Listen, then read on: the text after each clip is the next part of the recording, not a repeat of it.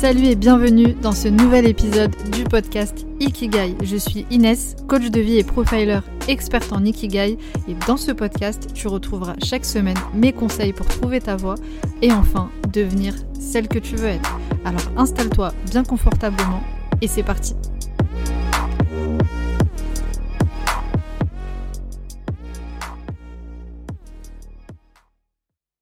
Alors Steve, déjà, encore une fois, merci d'intervenir sur le podcast. Ça me fait trop plaisir. On avait déjà fait un live ensemble et, euh, j'avais vraiment apprécié notre échange. Donc, merci encore d'accepter l'invitation. Ben, merci à toi de m'inviter à nouveau.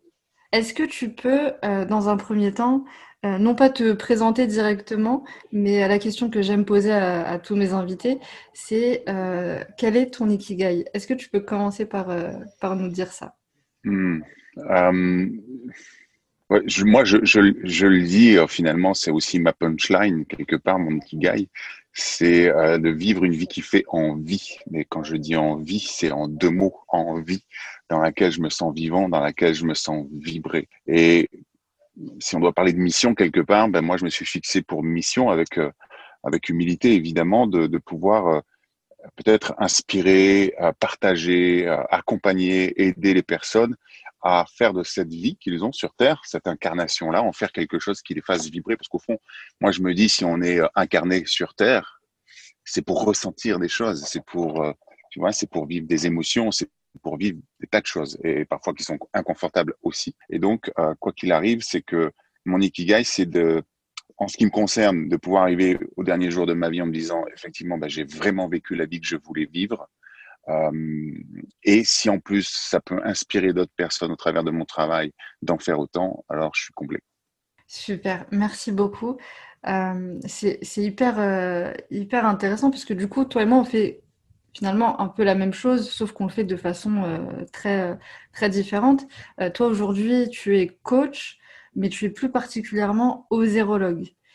Et je trouve ça fascinant. Est-ce que tu peux expliquer justement aux personnes qui nous écoutent? Qu'est-ce qu'un osérologue? C'est quoi exactement?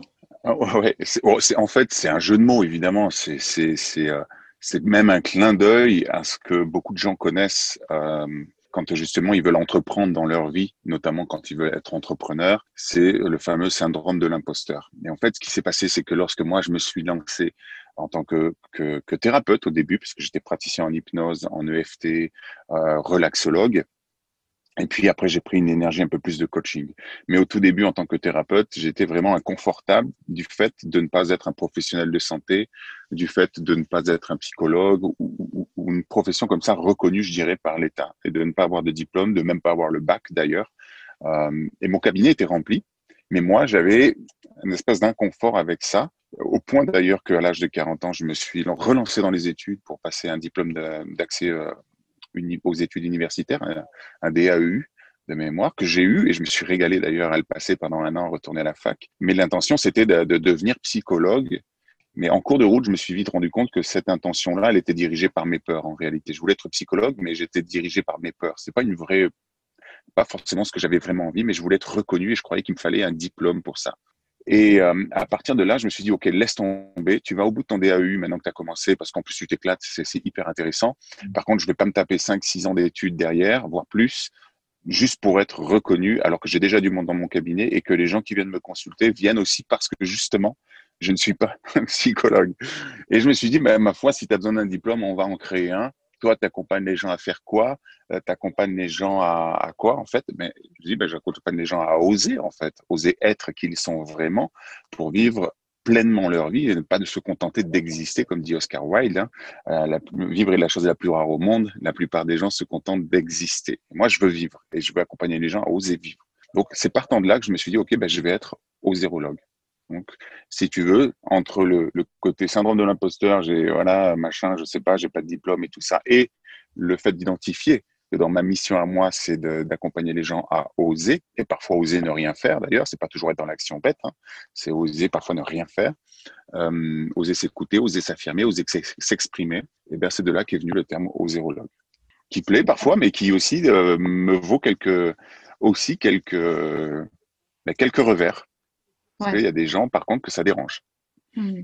Mais c'est hyper intéressant parce que du coup, tu es passé d'un extrême à un autre, es, entre guillemets. tu es passé de je dois absolument avoir des diplômes pour être reconnu, syndrome de l'imposteur, à finalement créer ton propre métier, oser inventer ton, ton propre métier.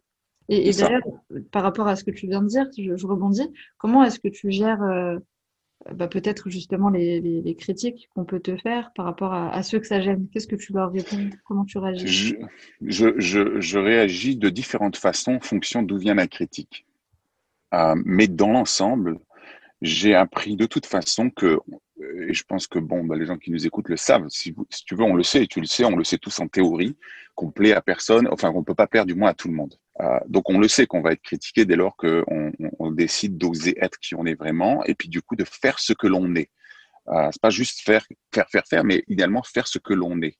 Euh, et du coup, ben forcément, la critique que j'en reçois, j'ai décidé de, de, partir pour vivre à l'année sur les routes, euh, en fourgon aménagé, d'être en entrepreneur nomade, euh, de quitter mon cabinet qui fonctionnait bien. Euh, ma conjointe Caroline, qui elle, avait un CDI, elle a quitté son CDI, ses parents n'étaient pas d'accord. Enfin, donc des critiques, on en a reçu, et puis on en a reçu de la communauté aussi qui, qui commençait à nous suivre sur YouTube, sur notre chaîne Philosophie Nomade, parce que sur cette chaîne, si tu veux, on partage toutes nos aventures depuis deux ans et demi, et forcément, on a des gens bah, qui qui comprennent pas, par exemple, que on se soit éloigné de nos enfants, qui me qui ont quand même, euh, enfin la plus jeune a, 15 ans, euh, mais il vit avec son père. Donc des critiques, on en a pris plein la figure, d'autant que les médias, lorsqu'ils se sont intéressés à nous, n'ont pas hésité à appuyer sur les trucs qui font un petit peu mal pour faire réagir leur audience. Donc on en a eu des critiques.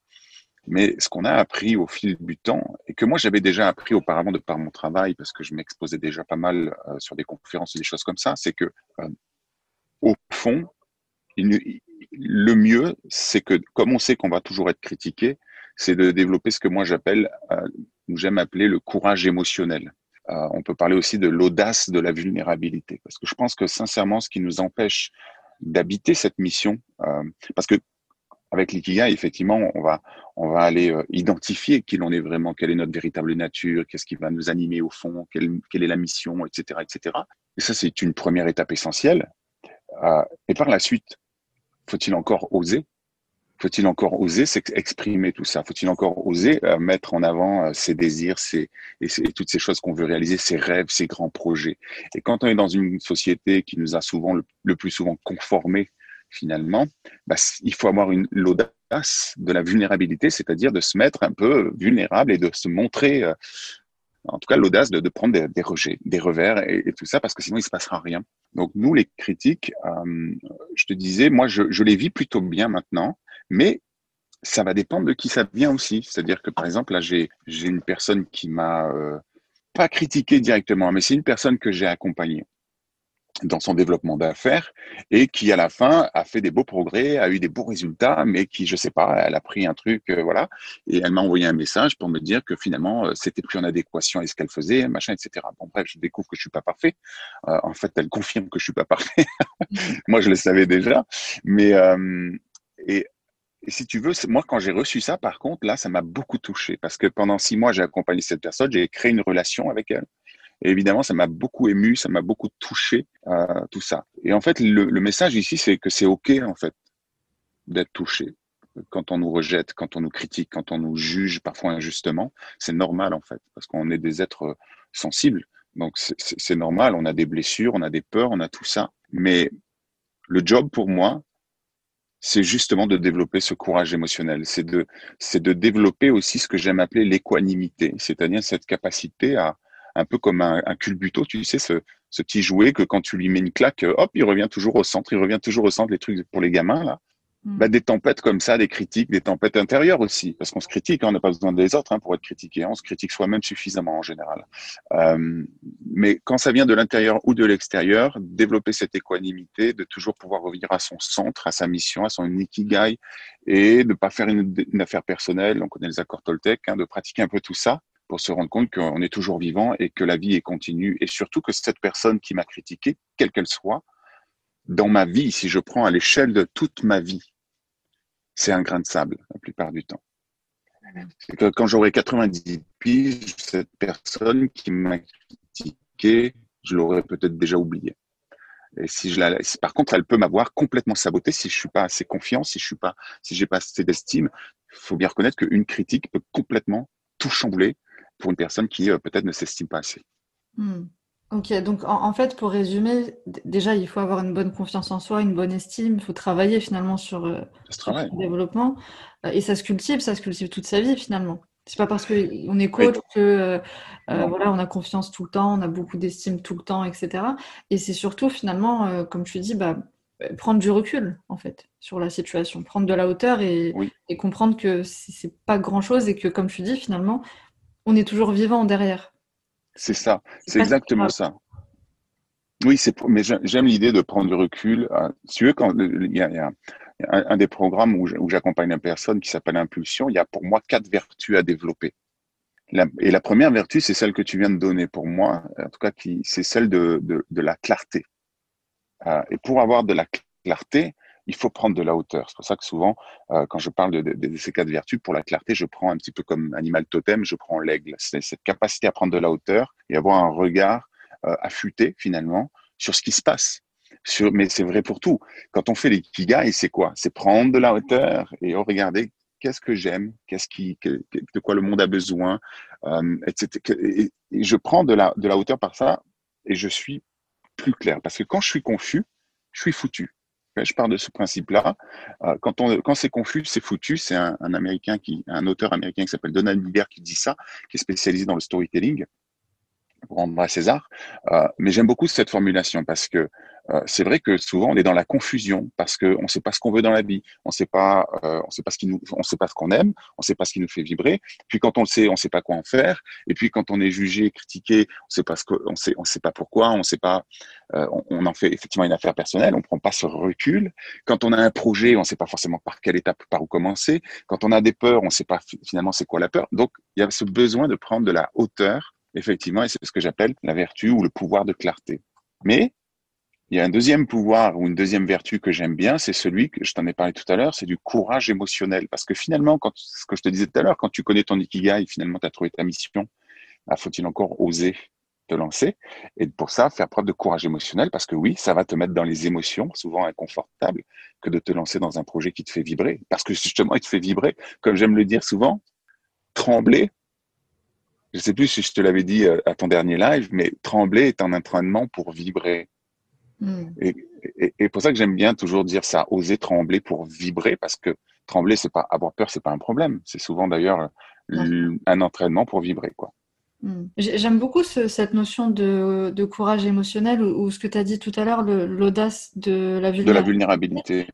J'aime beaucoup, euh, j'aime beaucoup cette notion parce que finalement, pour revenir, tu vois, sur, euh, sur cette mission de vie, moi je dis toujours qu'effectivement, euh, tu peux trouver ton ikigai, faire cette introspection, etc. Mais après, il faut en faire quelque chose. Il faut, comme tu dis, avoir le courage de, de concrétiser tout ça par l'action. Et, et, je pense que derrière nos peurs, derrière ce qui nous fait peur, se cachent justement les, les plus belles choses. Et j'aime beaucoup cette notion d'audace de la vulnérabilité parce que finalement, c'est être soi-même dans son entièreté, dans son ikigai, exprimer son ikigai et être authentique et, euh, finalement euh, assumer pleinement sa personnalité avec ses zones de lumière mais aussi ses zones d'ombre. Et je, rebondis sur ça parce que je sais pas si, ça te parle, il y a une vidéo de euh, comment elle s'appelle Brené Brown, le pouvoir de la vulnérabilité, je sais pas si tu l'as vu. Oui, René Brown, elle a écrit un livre aussi, et c'est typiquement de ça dont elle parle c'est, euh, euh, oui, elle parle du pouvoir de la, de la vulnérabilité. Moi, je ne sais pas si elle emploie le terme audace de la vulnérabilité, mais pour moi, c'est la même chose. Euh, et c'est vraiment ça. Parce que c'est au fond, c'est principalement ce qui va nous empêcher d'oser aller de l'avant. Et comme je le disais, et comme j'en parlais avec, je ne sais pas si tu connais Serge Marquis, qui est l'auteur de On est foutu, on pense trop, Le petit hamster, qui est l'auteur de le jour où je me suis aimé pour de vrai, un roman magnifique, si je dois te conseiller à toi comme à tes auditeurs, un roman à lire qui, moi, m'a mis les larmes à la quarantième page, c'est le jour où je me suis aimé pour de vrai, euh, et qui parle de l'ego.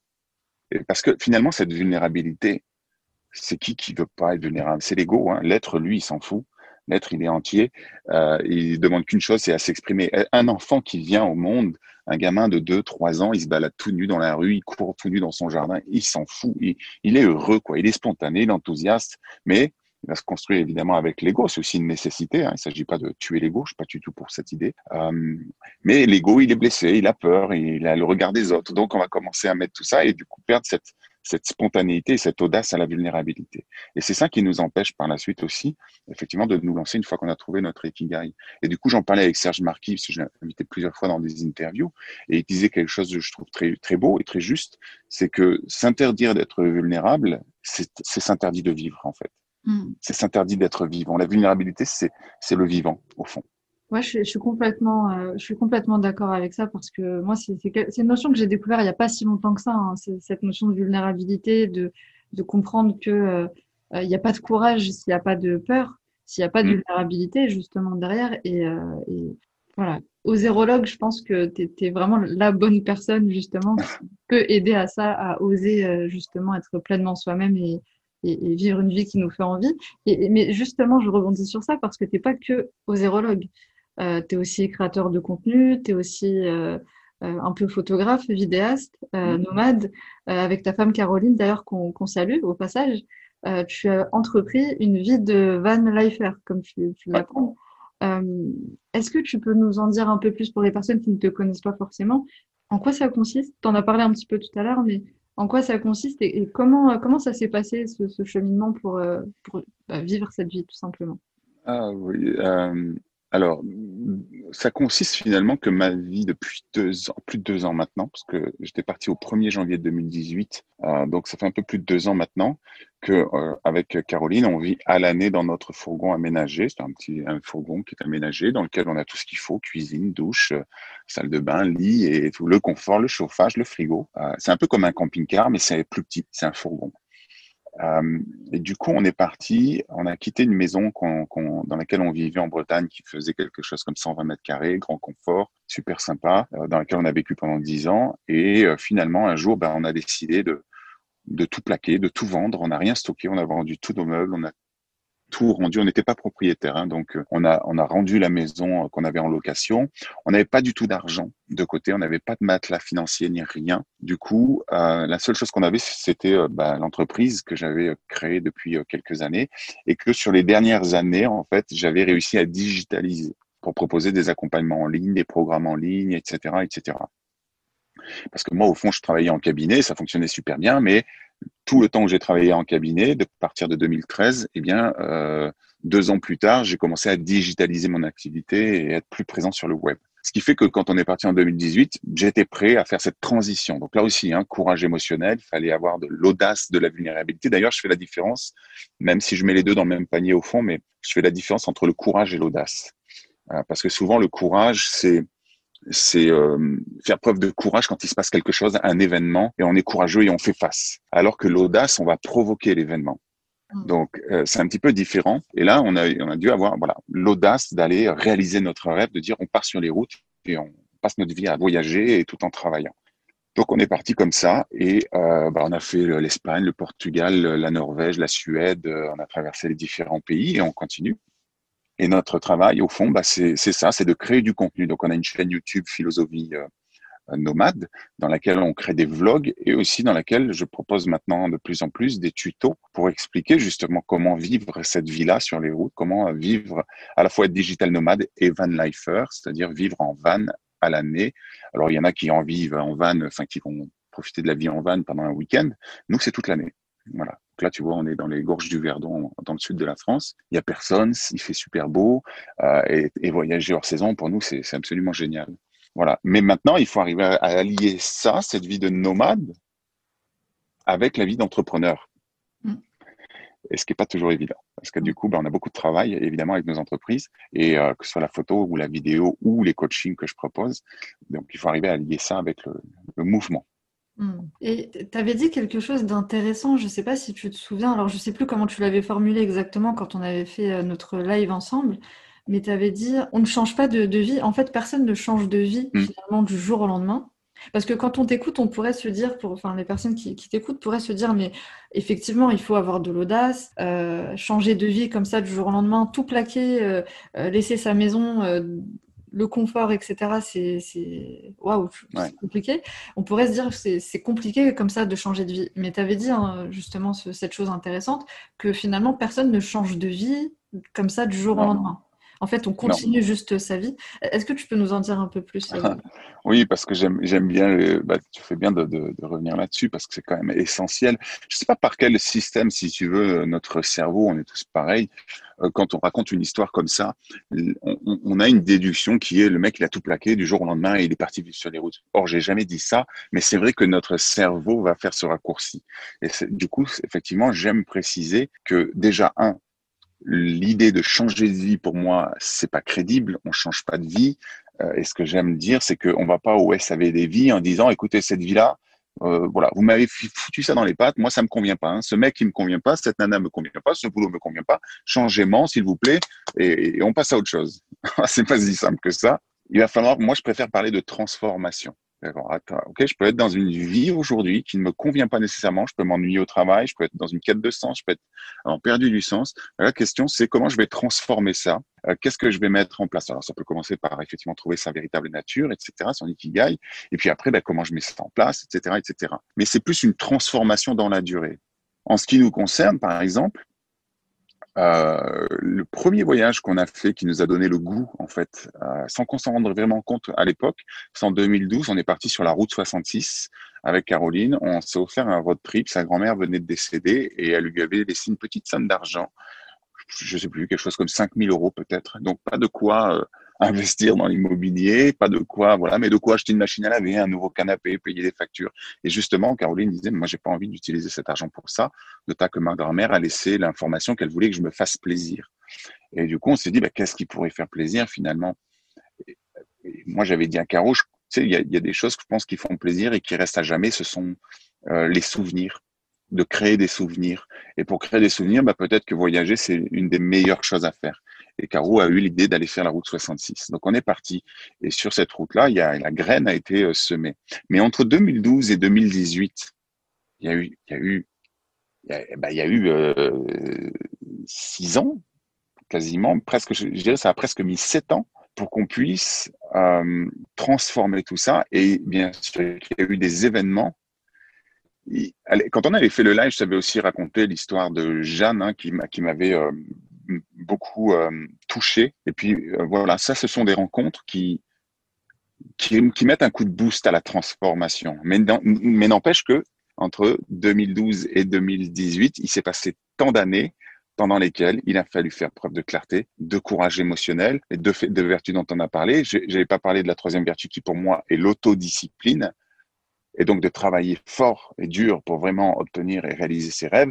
Et puis la dernière vertu, je t'en ai touché un mot aussi, c'est l'équanimité, c'est-à-dire à vraiment arriver à, garder son centre et, et, rester connecté à ses rêves et à ses projets pour les réaliser. Donc ça prend du temps, effectivement. Ça n'a pas été du jour au lendemain, ça a pris sept ans pour ce projet-là.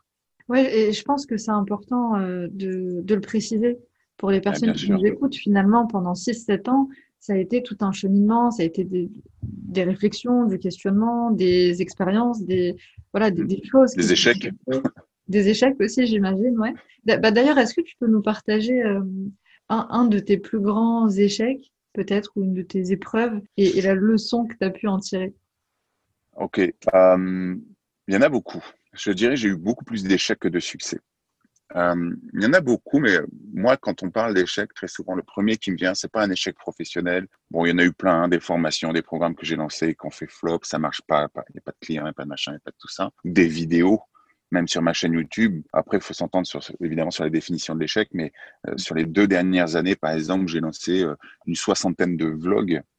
Alors, ils plaisent, ils plaisent à la communauté déjà existante, mais on peut considérer que ce sont des échecs dans la mesure où il y a très peu de vues, il y avait très peu de vues. Euh, et là, tu vois, j'ai lancé une vidéo début d'année 2021, là, euh, qui en 15 jours a fait euh, 45 000. J'ai fait 4000 abonnés en un mois sur ma chaîne YouTube, alors que j'en ai fait 3000 sur une seule année en 2020.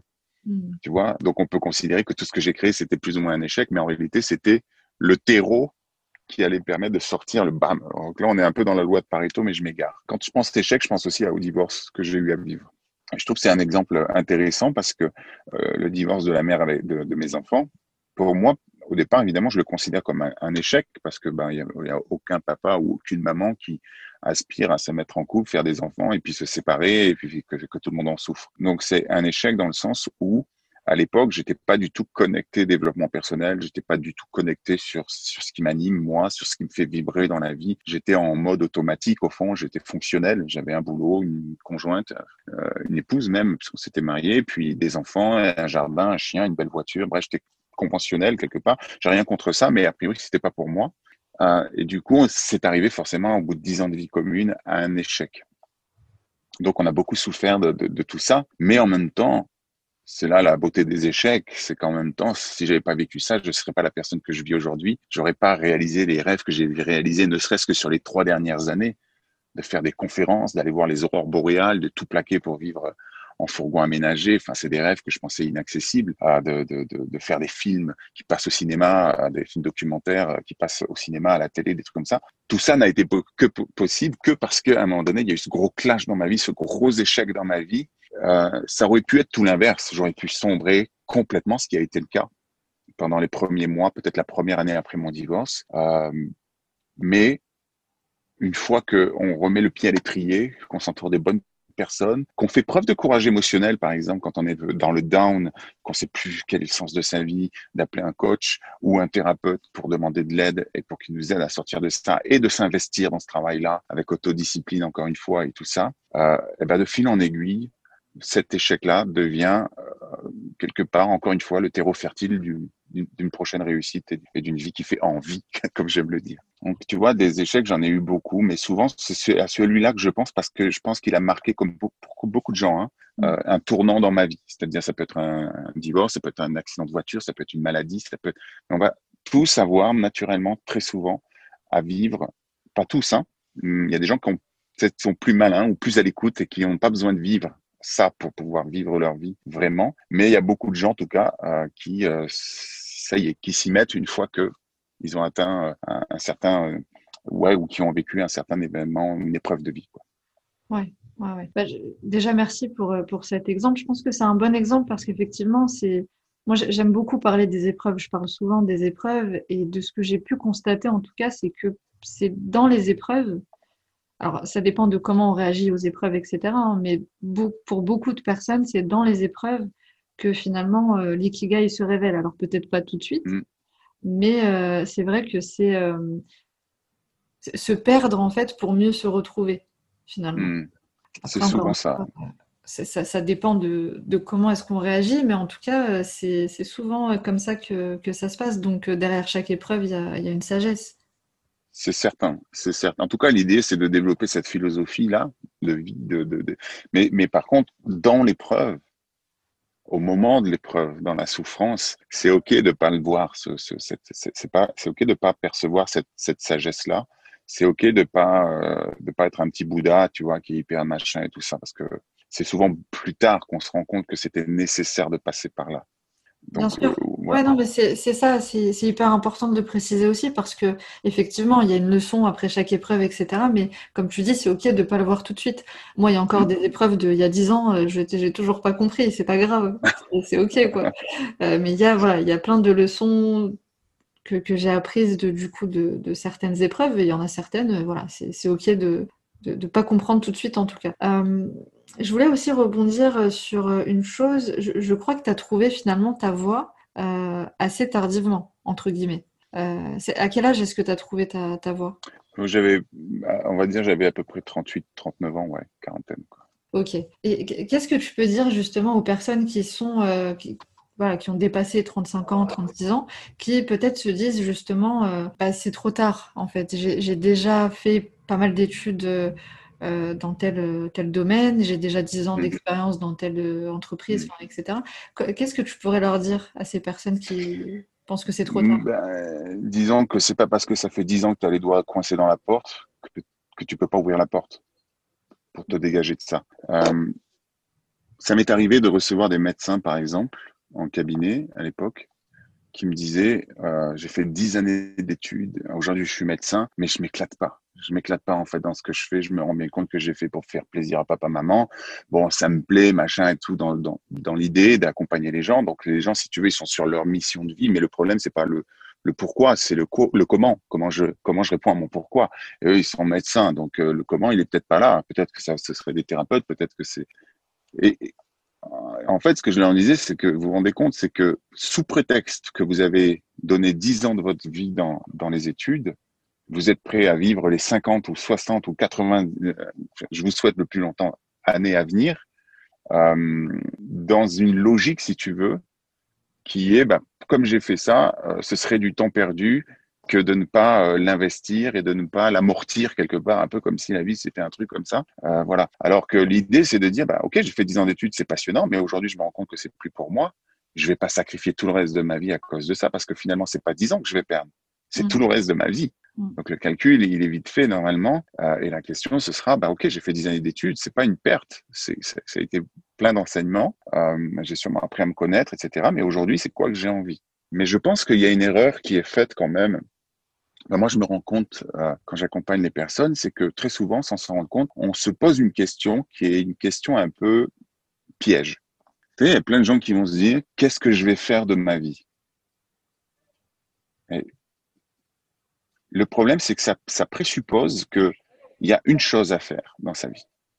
Or, moi, je pense que euh, on, ne va pas jamais ou rarement, à part les, gens qui ont découvert leur vocation tout de suite et qui mais même cela, en fait, on va jamais faire une seule chose dans sa vie. Notre vie, elle va être remplie de plein d'aventures, de plein de projets, de plein de trucs, machin comme ça. Donc, il faut arrêter, à mon sens, de se poser la question qu'est-ce que je vais faire dans ma vie, mais plutôt se poser la question, qu'est-ce que j'ai envie de faire ici et maintenant et demain?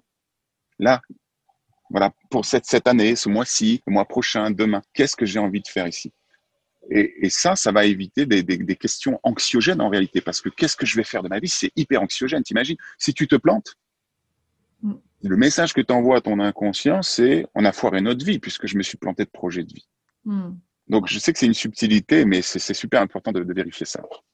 Ouais, non, mais je, suis complètement d'accord avec toi parce que moi, j'ai beaucoup, beaucoup, beaucoup de personnes qui me disent, voilà, moi, j'ai peur de me tromper. Il y a cette énorme pression de, voilà, je, veux trouver ma voie, je veux trouver mon ikigai, je veux une reconversion, ça c'est sûr. Euh, je suis prête à, bouger les choses, à faire bouger les choses, mais j'ai peur de me tromper. Et je pense que c'est intéressant ce que tu nous partages parce que c'est lié à cette question, en fait, de qu'est-ce que je vais faire de ma vie. Alors qu'en fait, et ça je le répète très souvent aussi, on peut avoir dix métiers dans sa vie, c'est pas un problème en fait, en réalité.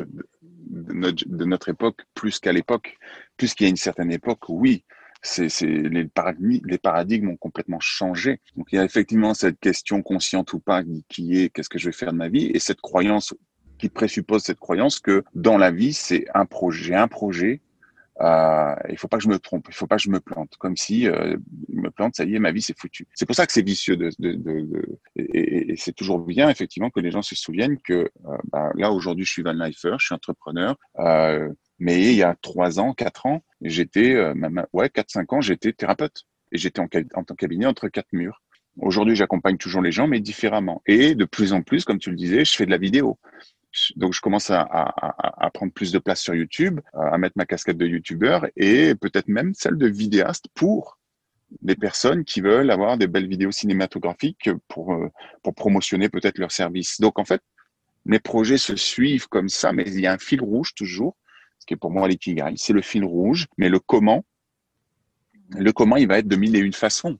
Il faut se laisser l'autorisation, il faut se tromper le plus vite possible en fait il faut se planter le plus vite possible parce que c'est là qu'on va euh, se découvrir le plus vite possible. Et je, je, te rejoins complètement quand tu dis que c'est dans l'épreuve qu'on se découvre. C'est souvent dans le stress que on découvre qui on est vraiment. Ouais, parce que quand, quand, tout va bien, en fait, euh, finalement, euh, sauf si on est déjà dans une démarche de développement personnel, de remise en question, etc., quand tout va bien, on prend pas le temps de se poser des questions existentielles euh, du type à quoi sert cette vie, à quoi sert ma vie? Enfin voilà, c'est surtout quand ça va pas qu'on se pose ces questions-là. Donc, donc ouais, j'ai une dernière question et je pense que je vais te, te libérer ensuite. c'est par rapport au au, biais de l'autruche, est-ce que tu connais ce biais cognitif? Enfin, C'est le faire l'autruche, en fait, tout simplement, mhm. l'expression euh, faire, euh, faire l'autruche. Je crois que j'avais lu ça sur ton site et ça m'avait interpellé, où tu parlais justement de, de, ce truc de se convaincre, en fait, soi-même que tout va bien. dans son travail, dans son travail, dans sa vie d'une manière générale, se convaincre que tout va bien, se faire croire qu'on est heureux. Qu'est-ce que tu peux nous dire par rapport à ça? Ce serait quoi les signes d'une personne en fait qui est en train de faire l'autruche, qui fait euh, comme si tout allait bien? Je ne sais pas si ma question est claire. Je ne sais pas, mais je vais rebondir. je, pense qu'il y a beaucoup de gens, et moi aussi, hein, attention, moi aussi, euh, qui font l'autruche, c'est-à-dire, alors c'est toujours intéressant parce que soit, bon, bah, effectivement, il y a des gens qui font l'autruche dans le sens, euh, ils se rendent pas compte, mais pas du tout. Mais du coup, c'est pas conscient, donc ils font pas réellement l'autruche parce qu'en fait, ils le savent pas. Faire l'autruche, pour moi, c'est savoir qu'il y a quelque chose qui, fonctionne pas, mais ne pas le regarder et tourner la tête et être un peu dans le déni, effectivement. Et là, il y a beaucoup de gens qui se retrouvent dans un couple où ça marche pas. Il y a beaucoup de gens qui se retrouvent dans un travail qui convient pas. Euh, il y a, il y, a, en tout cas une raison pour laquelle on va faire ça, c'est que c'est parfois plus confortable de faire l'autruche et de rester dans une situation qui ne convient pas que de prendre le risque d'en sortir parce que c'est aussi l'inconnu, parce que c'est plein de choses, parce que c'est justement oser se montrer, oser être critiqué, jugé, prendre des risques financiers ou que sais-je encore. Donc on fait l'autruche, mais c'est pas forcément par gaieté de cœur, mais c'est parce qu'on a peur au fond. Et il y a, y a, moi, j'ai toujours cette idée en tête quand on parle des peurs maintenant que peut-être on en avait déjà parlé, mais c'est euh, Suzanne Jeffers qui en parle, un auteur, une psychologue américaine, euh, qui nous parle de la peur de toutes les peurs. Et je pense que c'est cette peur-là qui nous amène à faire l'autruche, en fait, et beaucoup d'autres choses. La peur de toutes les peurs, finalement, c'est vrai que si on demande aux gens, bah, de quoi tu as peur? Ta plus grande peur, en fait, dans la vie, c'est quoi?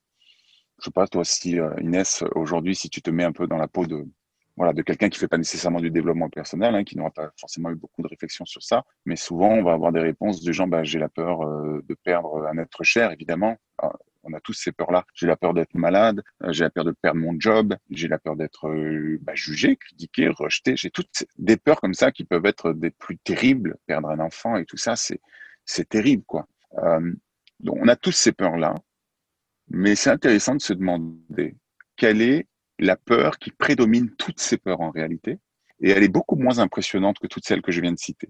Parce que la peur de toutes les peurs, j'adhère à cette idée, ce serait celle de ne pas savoir faire face à l'adversité, c'est-à-dire à toutes les situations que je viens de nommer.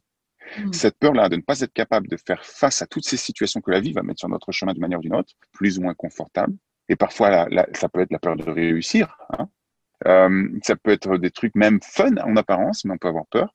Mais notre réalité, enfin notre véritable peur, moi j'aime l'idée que c'est notre peur de ne pas savoir faire face à l'adversité. Donc, qu'est-ce qu'il nous reste à faire? Nous entraîner à faire face à l'adversité. Hmm. Et c'est là que pour moi intervient le courage émotionnel, ou ce que j'aime appeler des actes héroïques. Si tous les jours j'ai peur qu'on me juge et qu'on me critique et qu'on soit pas d'accord avec moi, est-ce que je peux pas tous les jours faire une toute petite action justement qui m'amènera à développer ce courage émotionnel, à me, à m'exposer face aux gens, à me montrer et me, et me désensibiliser de, de cette peur, en fait, à force de petites actions. Mmh. Si on fait pas ça, c'est sûr qu'on va souvent faire l'autruche. À la fois si on fait pas ça et si on n'a pas de clarté. C'est là que le développement personnel est intéressant, c'est que parfois il nous permet d'avoir un autre point de vue, une autre vision des choses et, et apprendre à se connaître finalement. Savoir que j'ai peur, c'est bien, mais si j'apprends qu'est-ce que c'est une peur? Comment fonctionne la peur? Et qu'en réalité, la peur est illusoire la plupart du temps, c'est juste une construction mentale. Et là, je parle des sentiments de peur. Je ne parle pas de la peur primaire. Hein. On a les émotions primaires et les émotions secondaires, mais la peur primaire, évidemment, c'est celle qui nous fait reculer quand une voiture traverse très vite et qu'on manque de se faire renverser. La peur, c'est celle qui nous fait euh, éviter de mettre la main sur une plaque chaude. D'accord? Donc celle-là, elle est, elle est utile et c'est la peur primaire.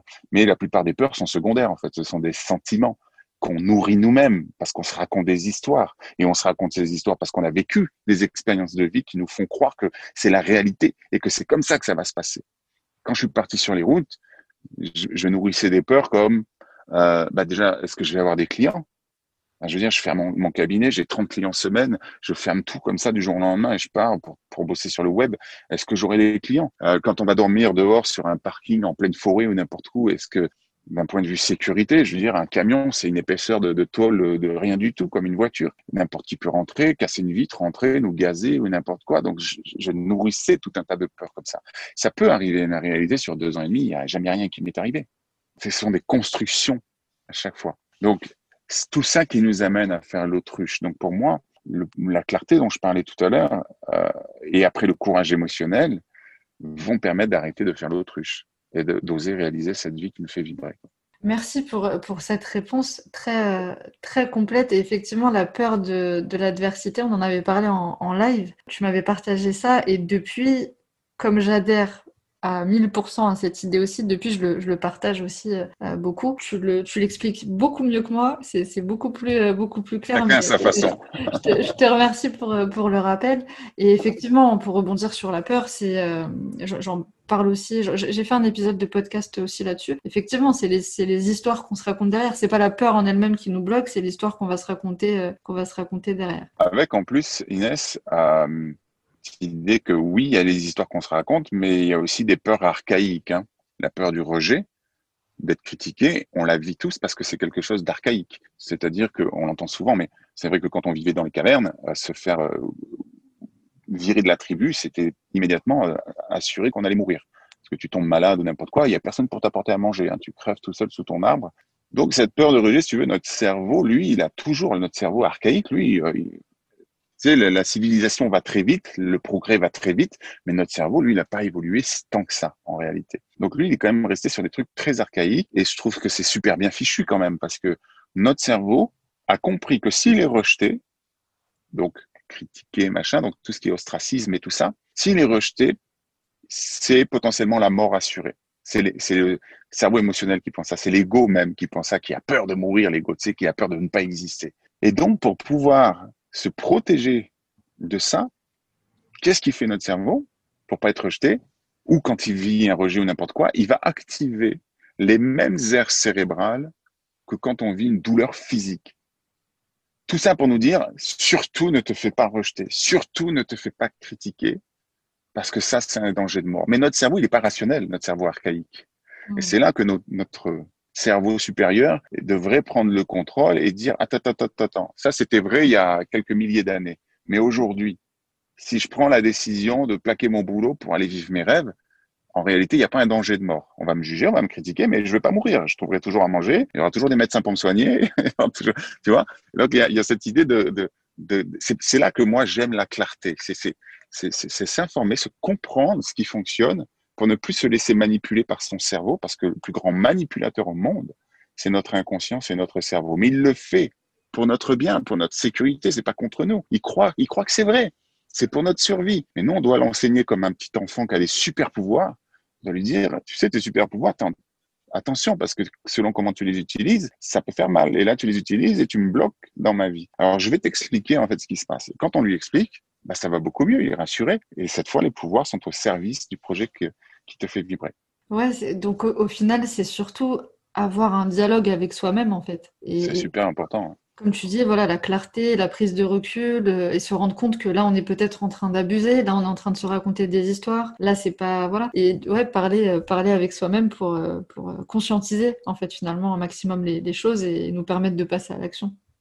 C'est ça. C'est pour ça que les, les, podcasts comme les tiens sont importants euh, de partager voilà les choses qu'on a comprises. Encore une fois, en toute humilité, je veux dire, je suis pas plus intelligent qu'un autre. J'ai lu des livres comme beaucoup d'autres. J'expérimente, c'est au travers de mes, mes expériences de vie, j'expérimente ce que je lis, ce que ce que aussi je découvre par moi-même.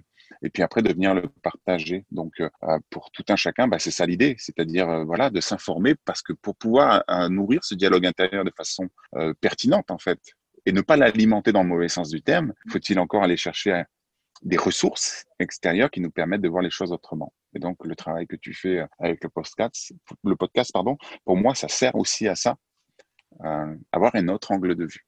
En tout cas, j'essaye. J'essaye de faire en sorte de, de, pousser à la réflexion, de, de comme tu dis, d'avoir un autre angle de vue, une autre perception et méditer un petit peu, tu vois, sur les échanges qu'on peut avoir, les, les, et comme tu dis, en toute humilité, hein, euh, par rapport à mmh. ce que j'ai appris, par rapport à mon expérience, etc. Euh, amener le maximum euh, à la réflexion. Et en tout cas, j'espère que, que cet échange euh, va permettre justement euh, aujourd'hui à la réflexion. J'en doute pas une seconde parce que tu nous as partagé des choses, comme d'habitude, très inspirantes et ça a été un, un, réel plaisir. Je vais te libérer sur, sur ça. Je te remercie, Steve, pour, pour tout ce partage. Merci à toi de m'avoir invité. C'est toujours un plaisir. À la prochaine, hein, jamais 203. Ouais, j'espère. Bah, écoute, avec plaisir, avec grand plaisir. Merci beaucoup, Steve. Bientôt.